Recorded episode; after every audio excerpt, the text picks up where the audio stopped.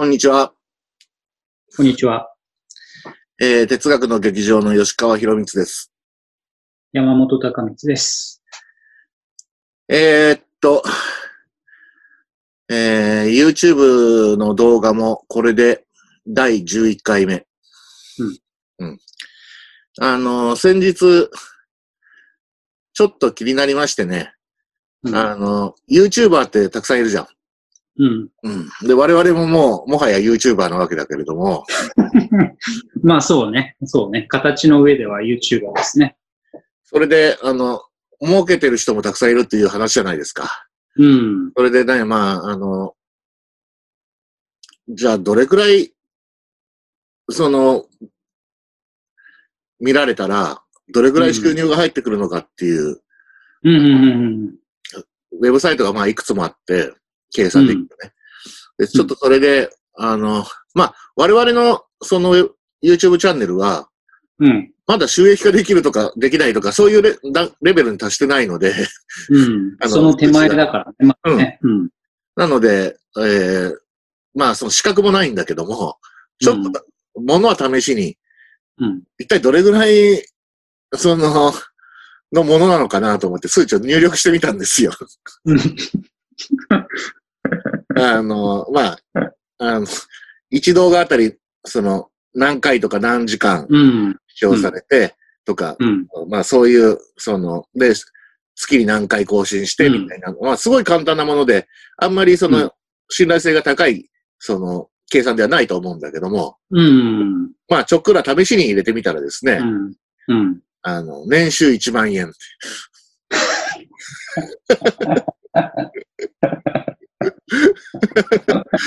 何もないよりはいいね。何もないよりはいい。うん。まあ、案外年収1万円ぐらいがちょうどいいのかもしれないな、なんて。まはい。あ、あ、でも1万円にはなるんだ。びっくりです。いや、っていうかね、うんひょっとしたら、あの、加減が1万円っていうか、うん。あ、なるほどね。端数が1万円なのかもしれませんね。うん。うんそれより以下は表示されない。表示されない可能性はあります。うんというわけで、あの、はいまあ、そんな方はいらっしゃらないと思いますが、あいつら YouTube でがっぽり儲けてけしからんみたいな、ことを、まあ、思っていらっしゃる方もいらっしゃるかもしれませんが、全くの杞憂でですね、うん。まあ、年収1万円ということなんで、うん。うんしかもそれシミュレーションだからね。うん。あの、もらってるわけじゃないからねもらって。るわけじゃないです。年収0万円です。トラタナというやつですね。うんまあ、というわけで、まあ、これからもやっていきましょこんな感じでね。はい緩やかう。はいに。。はい。で、今日は、あの、うん。前々回、カバンの中っていう、その、うん。視聴者さんからのうんリクエストにお答えしたんですけど、うんそれ、私、最初、ね、第1回は私だけだったので、次、うん山本くんのカバンの中を、えー、職質よろしく暴いてみようと。怖いね。うん。あ受けたことあるの？いや、何度も何度もあるんですけど、あのね、全部説明させられるんだよね。うん。これは何なの？って言われて、ああ、これは、これはっうんて。で、うんあの、だから、ちょうど前回の、あの、カバンの中も、そんな感じで説明したじゃないですか。うん。ちょっと思い出した。あ、職質慣れしてるわけね。あれ慣れてる、慣れてる。はい。ただね、自発的に答えることのと、強制的にね、まあ、問われて答えるのはまた違うので、うん。ちょっと、あれですけど、うん。うん。ちょっと思い出しましたね。うん。って言っても、そんな質問されて困るようなもの持ち歩いてないでしょ。あの、うんこれ、ただね、えー、なんていうの、刃物とかね、要するに、えーっと、重火器、うん。麻薬うん。的なものをうん。一番、まあ、警察官は、なお、おまわりさんは警戒すると思うんですけど、うん。お人さんはそういうのは一切持ってないんだけど、うん。ただ帰って聞かれて困るようなことはあるんですよ。あの、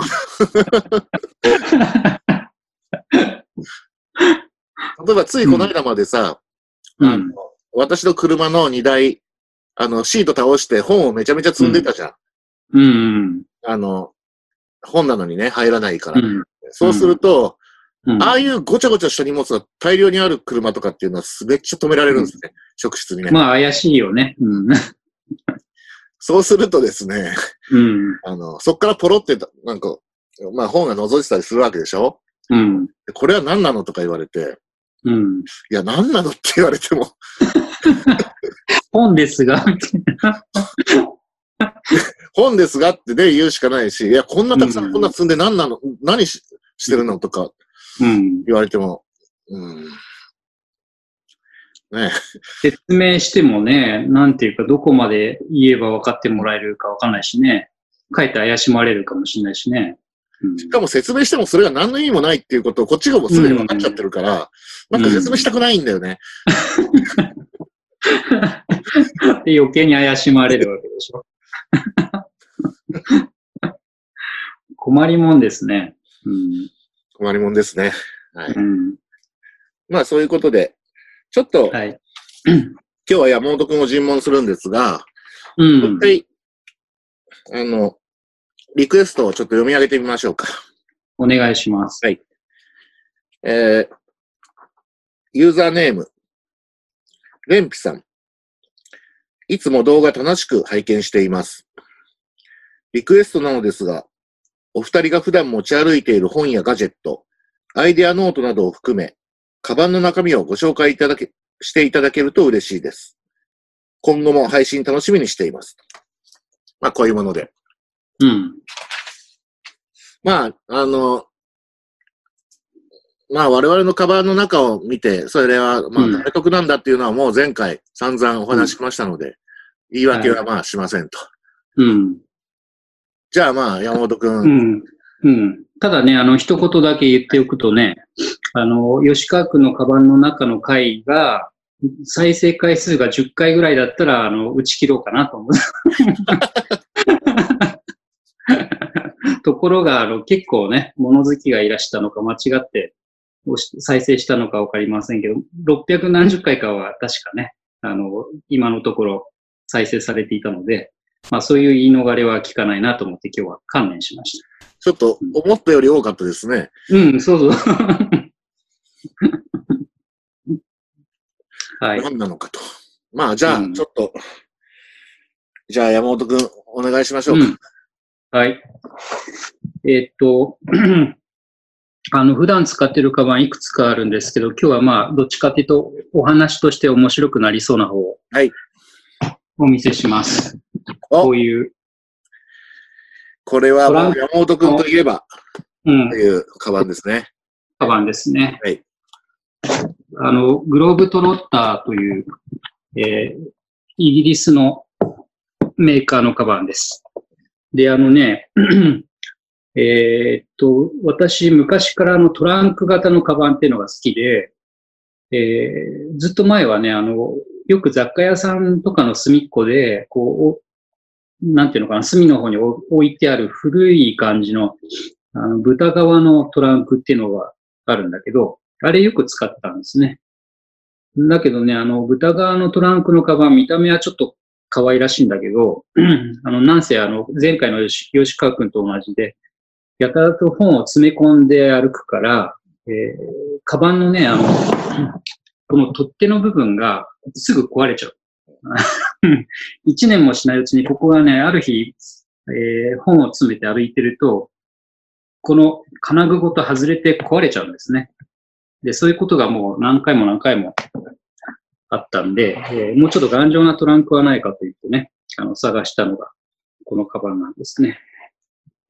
あと、あの、トランクカバン、豚側のトランクカバンは、もう一つ、あの、トラウマティックな出来事があって、まあ、これは、吉川区には何遍も話してるし、あの、ツイッターなんかでもね、お話、ご紹介したことあるんで、えー、もう耳たこの人もいるかもしれませんが、昔あの、渋谷にブックファーストがあって、しかもあの、ビル丸ごとブックファーストのね、時代のブックファーストがあって、そこにですね、ある冬の日に、えー、古いこう、明治の人が着てそうな、あの、マントというかね、コートというか、それを着てですね、あの、豚側のトランクを下げて、帽子をかぶっ、今のこれの一個前のあの、丸メガネなんだけど、鉄のフレームの丸メガネをして、ほ、んで、魔術書のコーナーの前に立って、あの、立ち読みしてたんですね。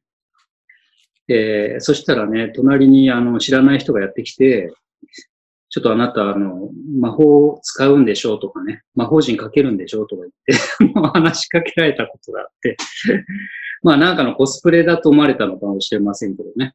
あの、よかったらこの後お茶に行きませんかって言われたので、すぐもう逃げましたけどね、その場 ある種、あれですね。ある種、その、魔法マニアのコスプ、あの、職質ですね。うん、そうそうそうそう。怖いです。まだそっちの方がかえって怖いですね。真剣に怖いでしょ、うん、ガチの人かもしれないからね。うん。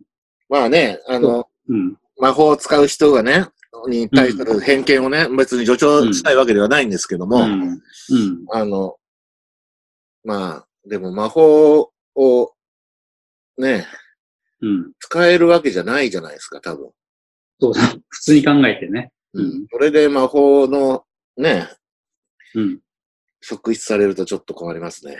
困りますね。まあ、ただ、やっぱりね、もう一個困るのは、その、魔術書のコーナーに国書観光会の、あの、魔法の、なんだっけ、世界魔法大戦みたいなシリーズが置いてあって、はい、その中にやっぱ実践と理論編とかね。そうそうそう実践できそうな感じの 本がこうやって並んでるからそれを文脈も良くなかったなと思ってね。あの、今反省してますけどね。うんあの、魔術、理論と実践ですね。うん、そうそうそう。あれ、サークローリーのね。そうそうそう。それそれ。うん。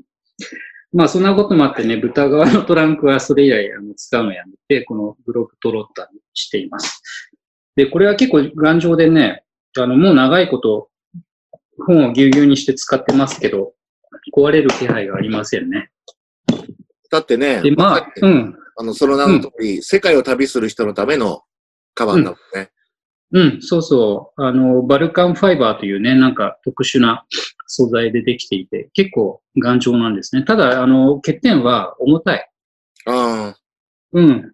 本を入れなくてもすでに重たいので、えっ、ー、と、出かけるときの、こう、元気なときはいいんですけど、一日こう仕事したりね、打ち合わせしたりして、本を詰めて帰る頃にはもう嫌になるぐらい重たいのでね、そこが問題ですね。うん。あの、私、うん、あの、うんうん、山本くんのグローブトロッターね、うん。だいぶ前から知ってるような感じがするんですけど、うん、もう20年ぐらいになりますか、うん、あ、もうなりますね。そのぐらい使ってますよ。うん。そうそう。だからね、このグローブトロッターでも結構いろいろトラウマティックな出来事が あるので、まあ、今日正直さっきね、豚側のトランクからのトラウマから逃れるために、グローブトロッターっていう、うん、まあなんかいい話を聞いたんですけど、うん、あの全然逃れられないだろうなという 気はしましたけどね。はい。うん、なんかね、その通りですね。ご推察の通りですね。どういうわけかね、わかりませんけどね。うん。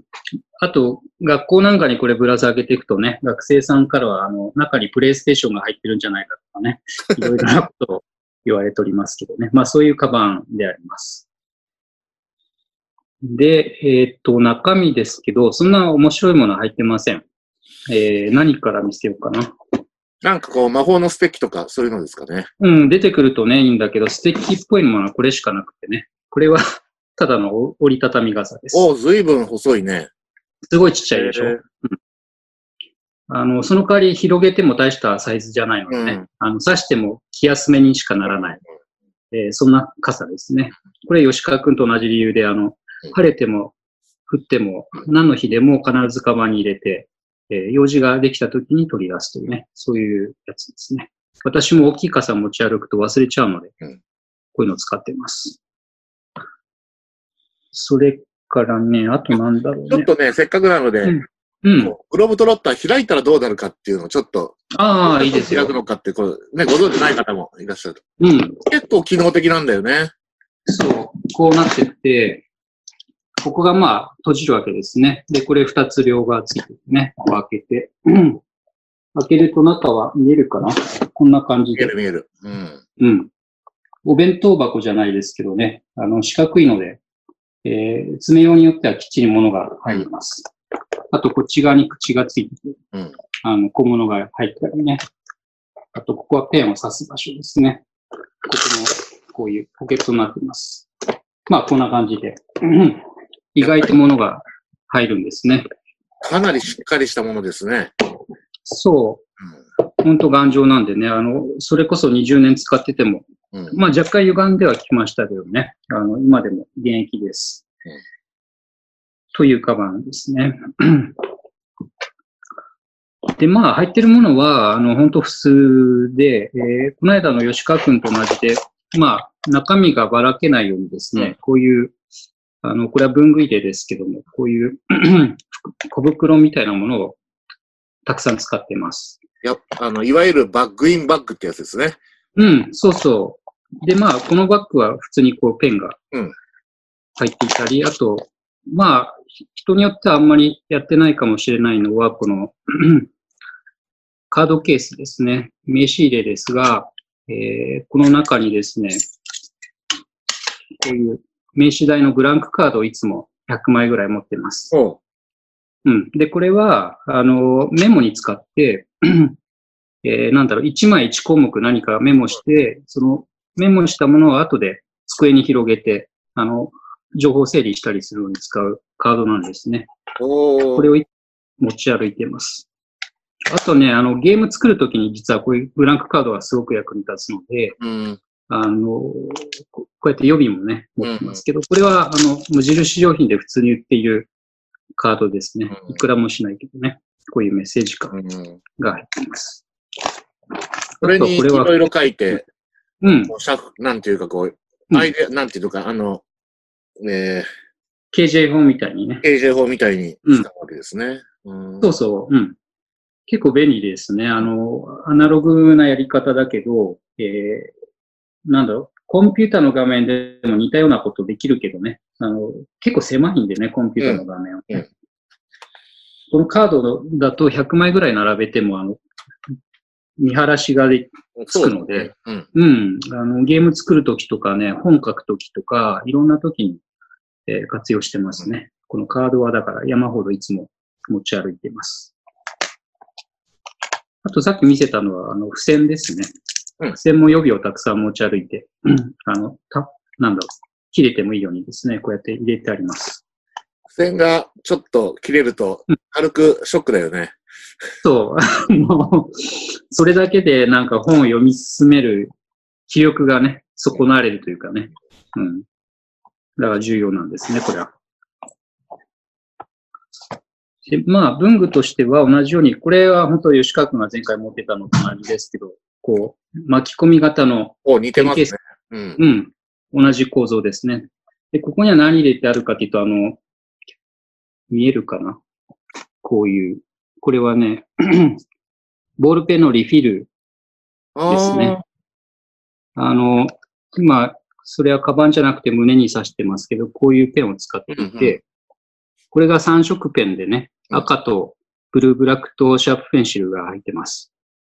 で、このペンはすごくいつも使うので、あの、しょっちゅうインクが切れるのでね、うん。こうやって、いつインクが切れてもいいように、うん。あの、ここに持ち歩、こんなにたくさん持ち歩く必要あるのかって言われると困りますけど。あのでも、これさ、うん。やっぱりこの予備の問題っていつも悩ましくてさ、うん、あの、予備を一本にしちゃうと、うん、その、予備を一本っていうのが、なんか逆に、あの、めんどくさいっていうか、そうその予備を一本、一わざわざ一本にするって決めなきゃいけなくなるから、う。そうそうそう。何本かもう入れちゃ、入れちゃって、うんあ。れっていう時に補充するみたいな感じの方がいいですよね。そう。なのでね、買うときっていうか補充するときにはもう5、6本まとめてうん補充して、なくなってきたらまた補充っていうね。あの、常にだから、えー予備があって心配がいらない状態にするというね。あの、まあ、心配しすぎなのかもしれませんけど。そんな感じですね。うん。あの、ちなみにそのご愛用のペンはどんなペンうなんん。でしょうか、これは、えーっとね、えーっと、これは大し別にあのその辺で売ってる普通のものですけれども、メーカーは確かね、三菱のユニっていう、うん。うん、ユニというところが出してるユニボ、ユニスタイルというやつで、えーなんでこれ選んでるかっていうと、先が0.28ミリなんですね。細いね。うん、すごい細いんです。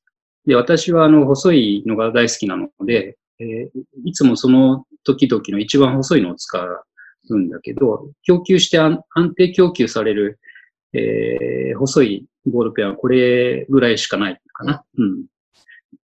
あの、時々もっと細い0.01とかいうのも現れるんだけどね、なんか、あの、すぐなくなっちゃったりしてね、えー使えないので、この三菱ユニのやつを もう、これも10年ぐらい使ってるかな。あの、というものですね。だから、さらにもっと細いのが出てこれば、それでもいいんですけどね。あの、実は細いペン、ね、探せばもっと細いの0.0いくつとかいうのもあるんだけど、製図用の、えー、ああいうのなんて言ったっけ、ロットリングペンみたいなね、あるんだけど、そっちは今度ね、あの、いちいち蓋をこうやってねじ開けたりね、しなきゃいけないし、えー出しっぱなしにししてるとすぐ乾いて目詰まりがするので、トータルで使いにくい。うん。うん。ので、今のところこの一番乱雑に使ってもいいっていうか、回せば出てきて、うんえーインクも差し替えられるというね、この、えーケースの中に3本入れて使うっていうのが、あの、今のところ気に入ってますね。ケースも別にあの文房具屋さんで数百円で売ってるようなものです。うん。あの、文房まあ、具って、これ、うん、うん。そう、あの、なんか、単なるスペックとか性能だけじゃなくて、これ何でもそうだとは思うんだけど、うん。使うシーンとか雑さとか、どれくらいの雑さで使うのかとか、そういうののバランスで、あの、決めないと結局長く使えないよね。そうそう、そうそう。あの、そう、だから、かっこいい万年筆とかね、あの、あるいはもっと高性能なものとか、時々やっぱり憧れて使うんだけどね、長く続かないね、大体ね。ラフに使えないもんだから。そして大体日常ではラフに使うからね。うんそう。というのがペンでした。あとは、うんと、いつも持ち歩まあ、ちょっと、あれかな。これはわかりませんが、こういう、あの、やっぱりバックインバッグをうん。持っています。うんで、これは何かっていうと、えっ、と、ハンカチとか、ティッシュとか、それから、クリーム、ハンドクリームとか、目薬とかですね。そういう、あと、絆創膏とか、ちょっとした薬とかうん。が一式入っています。まあ、えーこれはまあ、万が一のファーストエイドキットみたいなうん。ものですね。そうそう。まあ結構ね、そ持ち歩いてても使うことは少ないっていうか多くはないんですけどね。あの、なぜ、なぜかね、いつ、いつ頃からかこういうものを意識持ち歩かないと落ち着かなくなって、いつでもカバンに入れてますね。うん。まあ実際こういうのは、一回役立てばもう十分なので、うん。うん。だから別に頻度少なくても、持っててそうそうもいいと思いますね。うん。あの、100回に1回でもね、用事ができたら、それで良いというものだからね。そうなの。あとうんまあ、こういうものって、あの、人にうん役立つこともあるから、自分じゃなくて。あそうそうそうそう。ううんん。本当そうなのね。私もね、あの、うん。前回ご紹介したレジ袋ね。うんうん。まあちょっと、あの、汚い話で申し訳ないんですけど、うん。あの若い友人たちがさ、うん。あの、卓球のね、うん。まあ、無茶な飲み方をすることがあるわけですよ。で、何回かね、役に立ちますよ。うん。あの、リ私アルにね。うん。常時傾向してるレジ袋。うん しかも複数持ってるからね。うん。あの、一度に中でとかさ、うん道端でとかね、うん。その車とか街を汚すわけにいかないじゃないですか。うん。うん。そういう時に、さうん出して。いいね。紳士ですね。全然感謝されませんけどね、覚えてないから、うん相手は。まあ、感謝してる場合じゃないけどね。そうそうそそうそう。それから、まあ、あと、これは普通にお財布ですね。おうえーお財布で面白いことがちょっとあるとしたら、中に入ってるカードはひょっとしたらね、あの、面白いかもしれません。こういうカードですね。えーこれは東京堂書店のカードです。これは青山ブックセンターのカードです。これは、えー、カモメブックスという神楽坂にある本屋さんのカードですね。溜まってるから何枚かあります。あ、何 枚すごいね。紀ノ国屋書店ですね。これは三省堂書店。ブックファースト。これは本とですね。えーこれは本屋さんじゃなくて、えっと、雑貨屋さんですね。マークスウェブ。あと、ロクシタンカフェっていう、これも雑貨屋さん。っていう本屋カードがたくさん入ってます。すごいね。うん。こんだけ翻訳カード持ってる人も少ないかもしれないですね。うん、揃ってる人はね、とか言って、揃っても何もいいことないんで。で、まあ、カード類っていうのはなぜかたいろいろ持ち歩くんだけど、これは名刺入れですね。あ、名刺入れね。うんそう。あ、まあ面白いね。う。うんん。蛇腹になってるの？そうそう。こういうおーのね、名刺入れで。まあ、実は見た目ほど便利じゃないんだけどね。でも見た目が可愛いね。そう、見た目が可愛いだけので持ってるだけなんだけど、こうやって名刺が入ってます。これはどちらの？これはね、あのーさっき書店カードの中にあった、えーカモメブックスさんで売ってましたね。えー、うん。今でも多分あるかもしれませんけど、まあ今ね、行けない状況ですけどね、こういう。で、なんか同じシリーズで、あのーなんでしょう。もうちょっと大きめのものもあったから、あの、そういうシリーズがあるのかもしれませんね。ちょっとメーカーが今わかんないのでご紹介できませんが、後で、えー可能だったらね、あの、コメント欄というか紹介欄にそれは書いておきましょう。やっぱり一個一個が、うん。なんていうか、あの、うんなんつったらいいのかな。うん。あの、グローブトロッタうん。ーの戦場にあるっていうか、こう、ちょっと、ちょっとレトロな、うん。ローテクなんだけど、まあちょっと見た目も、うん。あの、可愛くてっていう、そういう感じで言ってますね。うんうんああ、そうね。あの、そういう意味では、カバンに引きずられてなんか物を選んでるかもしれないね。確かにね。言われてみるとね。もう完全にこれはもう、あの、私がよく知ってる山本くんの趣味で、山本くんの世界ですね。ね。まあ自分ではね、あまり自覚がないので、よくわかりませんけれども、あの、あとね、私、レジ袋は、あの、あんまり今持ち歩いてないですが、えーこのカバンだけで足りないことがあるので、こういう、いわゆるなんでしょう、トートバッグっていうんですかね。うんうんこれは、あの、ちょっと前にやっていたハンマースホイ店、ハマースホイ店で売っていた、あの、グッズの、えーものですけどね。こういう薄い、薄くて畳める袋を持ち歩いて、まあ、これも、あの、結局本をぎゅうぎゅう詰めにするだけなんですけどね。使っています。でもこれはもうでも本当にうん、現代人必見ですよね。うん、そう。あの、こういうのね買い物にも使えるしね。そうそう。うん。そスーパーでも使えるし。うん。う。うん。レジ袋削減なんて話もね、あちこちでありますからね。皆さんもきっとお使いなんじゃないかなと思います。残りはあと2つだけですが、まあ、これも大したことはなくて、これもちっちゃなうんあの、袋です。これは何かっていうと、iPad 用のペンシルとか、それから、まあ、吉川君も持ち歩いていたコネクターとかね、それから充電器なんかが入れてあります。で、文具と分けるのは単にあの、こういうものが必要な時って、結構その、急にこう、使わないといけないみたいなシチュエーションが多いので、えーあたふたしなくていいように、あの、わざわざこれが入ってるのはこの袋よっていうふうに、いつでもわかるようにするために分けてあるんですね。あの、講演会とか対談の時とかにね、急に iPad を持ち出したりするときに、うんあの、充電器が必要だとか言ってね、あの、ガタガタ探すことがないようにこうやって分けています。そうそう。あの、うん。なんていうか、単なる収納だけじゃないんだよね。うん。時に重視しなきゃいけないのって。そうそう。あの、いろんな状況の時に、どうやってね、すぐ手に取れるかとかね、さっき吉川君が言ってたような、シチュエーションとか用途に応じた準備っていうのがね、必要だったりしてね。うん。そうなんです。で、もうこれで本当に最後になっちゃいますが、えー最後は、ノートです。出ましたね。うん。うん。ノートです。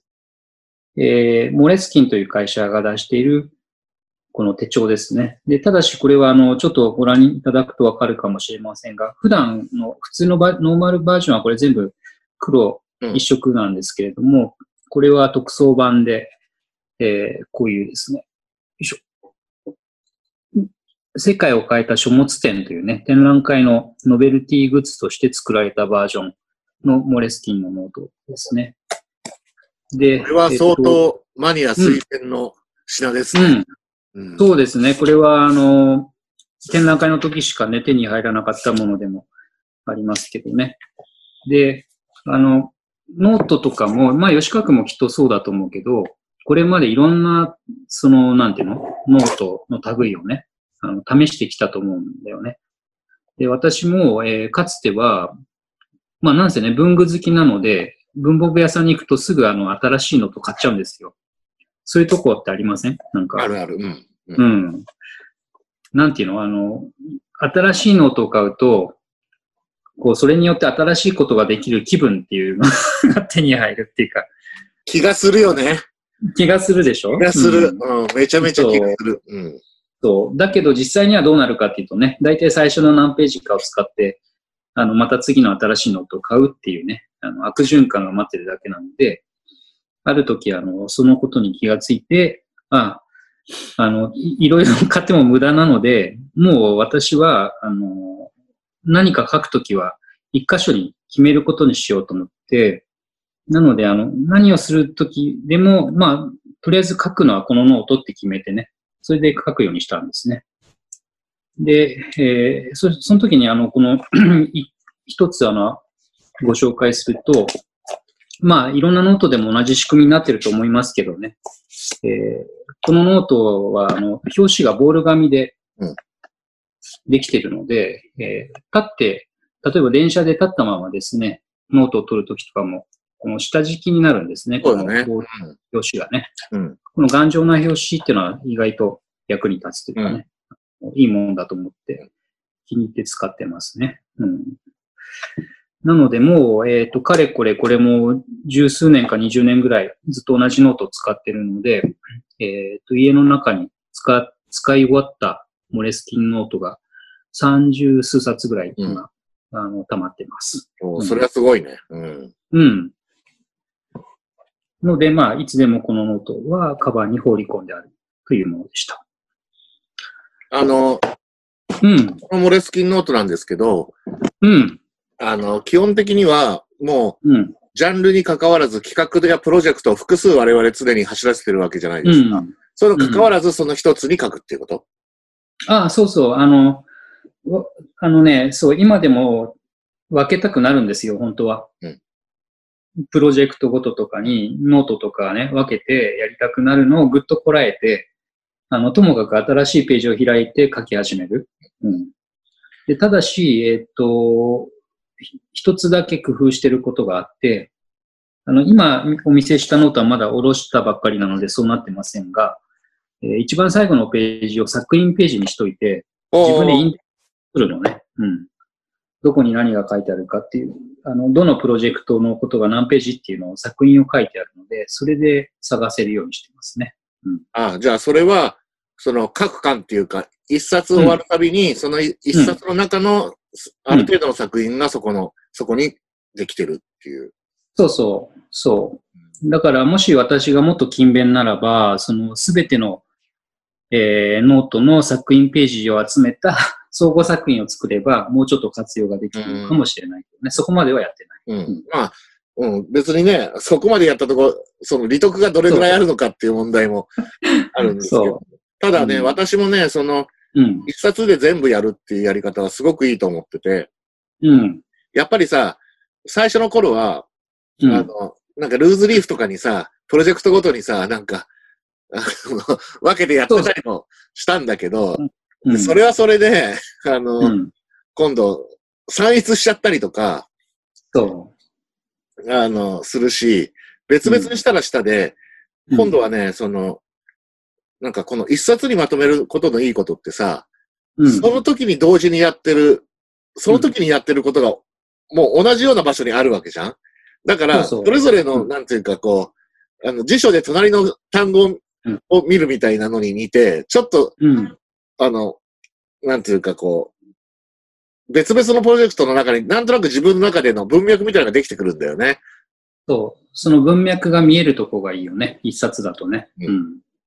あと、その、これ野口幸雄先生の超整理法の考え方だけれども、何かを、あの、記憶し、何かを覚えてて、それを当たろうとしたときに、我々にとって一番、その、多くの場合、とっかかりになるのって、あの、時間なんだよね。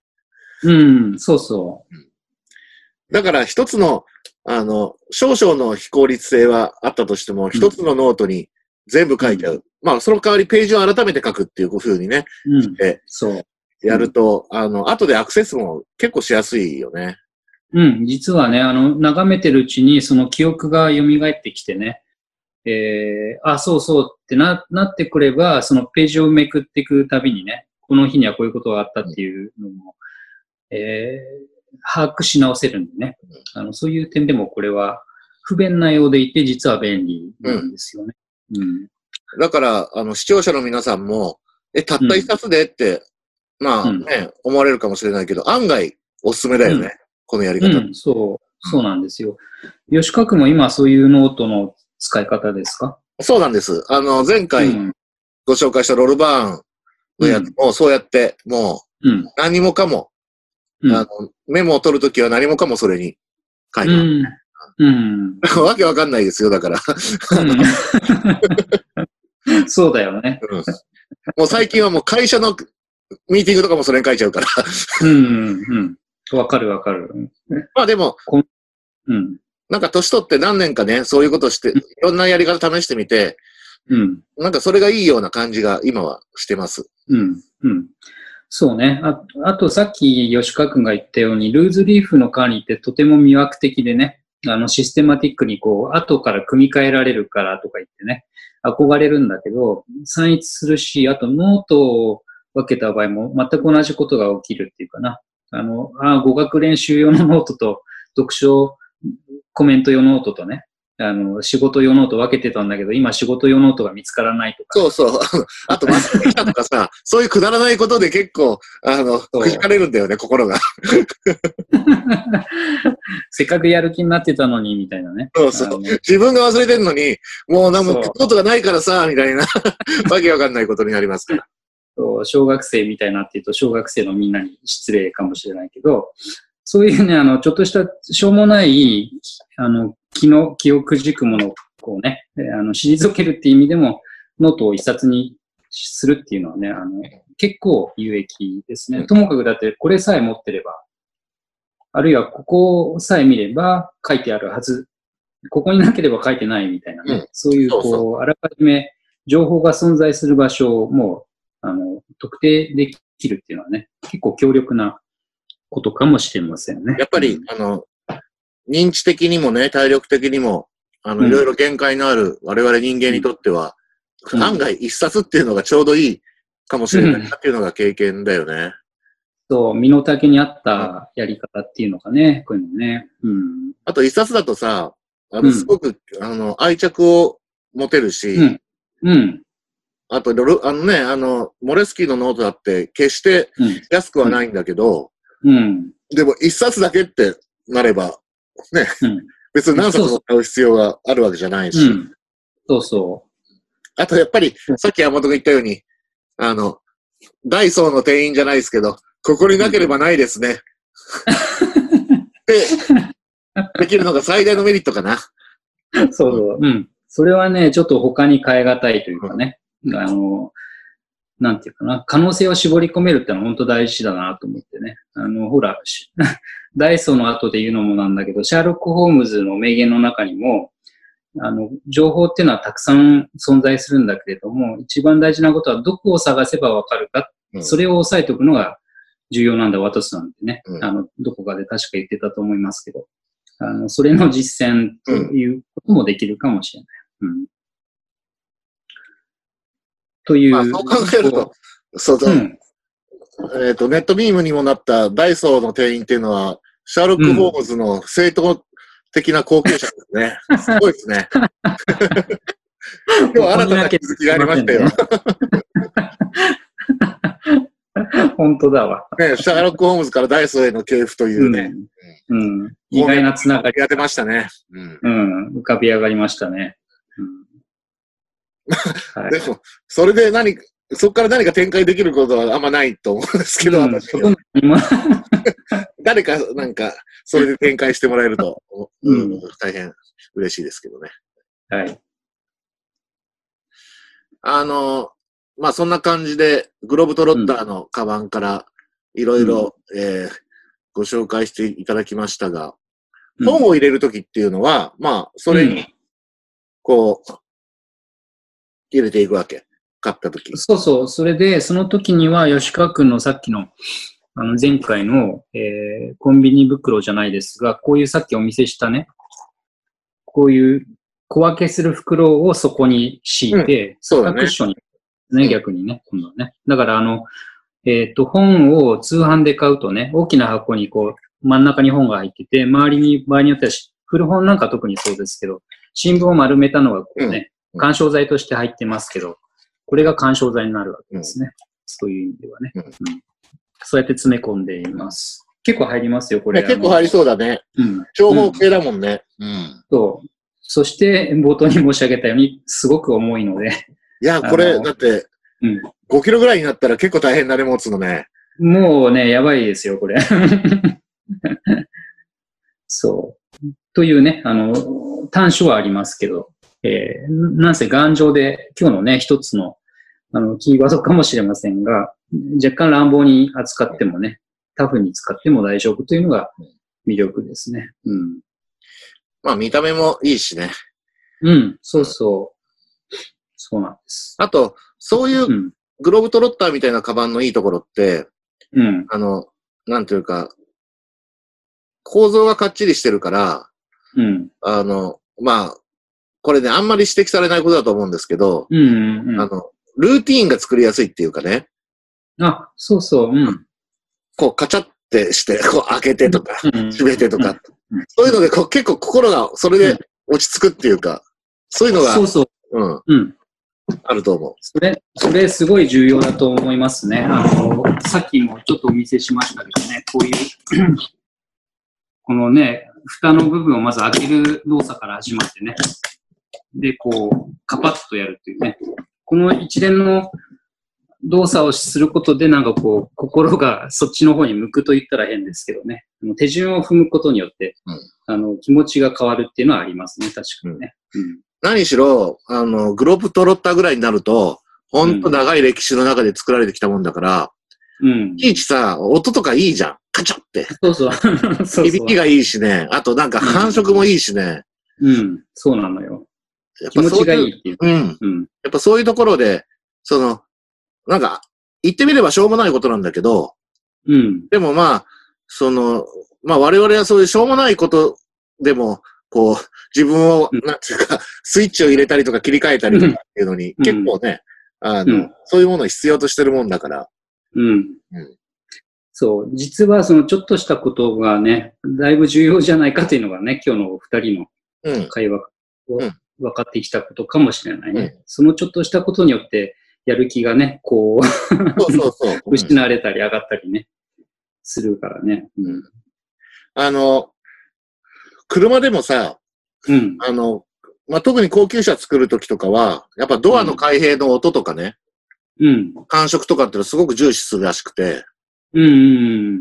まあ、あの、わかるよね。うん。うん気持ちよさがね、そこで全く違うからね。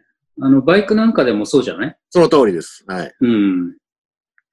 一個一個のエンジンそのうん。エンジンの、その、エンジンそのものだけじゃなくて、その、うんエンジンを始動させるまでのルーティンの数々とか、うん。やっぱりそういうのが、その、なんか、その世界に入る時の通過儀礼みたいになって、すごく愛着がそれで増すよね。うん、そうそう。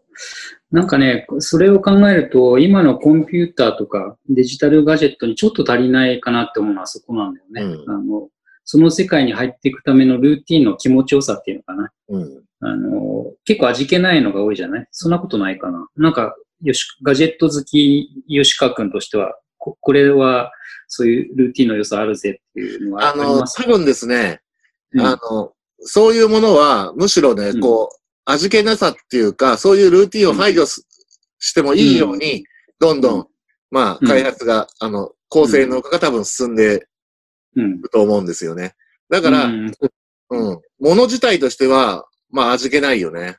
うん。うんまあ、その代わり、その、今度は必要なのは、こっちでどういうルーティンを作るのかっていう、うん。自分でね、うん。そういう工夫は必要かもしれない。うん。うんそうか、そうか。うんまあ、そりゃそうだよね。あの、スマートフォンとか iPad を起動するたびね、なんかカチャってやって、カチャってやって、あの、よく SF 映画に出てくるようなね、その仕草とアクションはなんだみたいなね。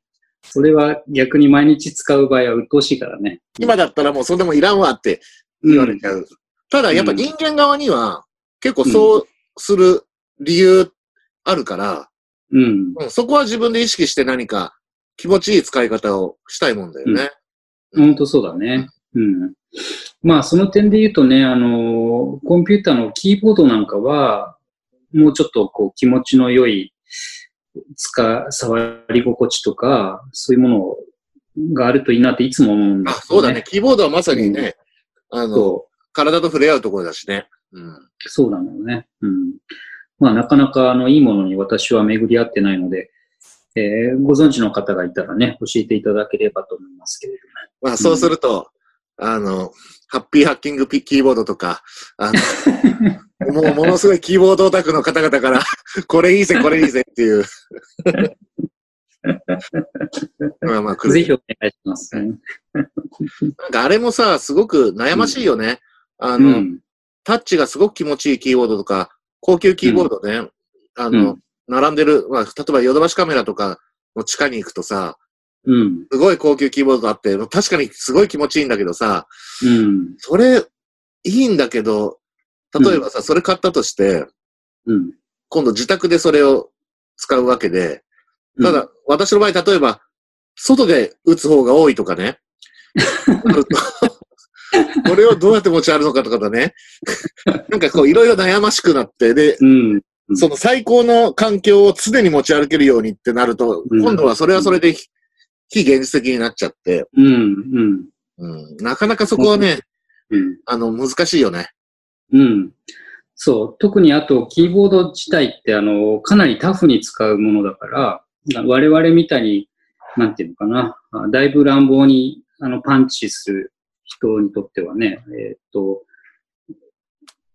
便利っていう以上に頑丈っていう必要があって、私も前に一度だけ、あの、高級キーボード、あの、タッチがすごく気持ちがいいキーボード買って使ったことあるんだけどね、あの、半年もせずにまず壊れ始めて、でも、あの、キーのメカニックが分解してみたらね、すごく繊細にできてて、あの、部品の入れ替えとか自分でできないレベルのあの細かさなので、結局壊れたらおしまいっていうね、えーことに気がついて、それ以来、あの、一番単純なキーが壊れても差し替えができる、あの、メカニカルキーボードしか使わなくなったけどね、あの、そういう、なんていうの、えータフな仕様のね、キー仕様ってのもキーボードは必要だなと思いますよね。うん。なんかなかなかそうね、その、快適性が、を極大化すればいいってもんでもないし、うん。あの、かといって頑丈であれさえすればいいかっていうとそうでもないし、そうでもない。うん。で、様々なシーンでの、の使い分けとかも考えなきゃいけなくなるし、うん。結構、なかなか、まあ、難しいもんですね。うん。そう。なのでね、まあ贅沢、ユーザーはいつでも贅沢なものですけど、コンピュータ周りはね、まだまだなんか工夫の余地があるのかなと素人考えでは 思ったりもしますね。うん、まあじゃあ、そういうことで、はい。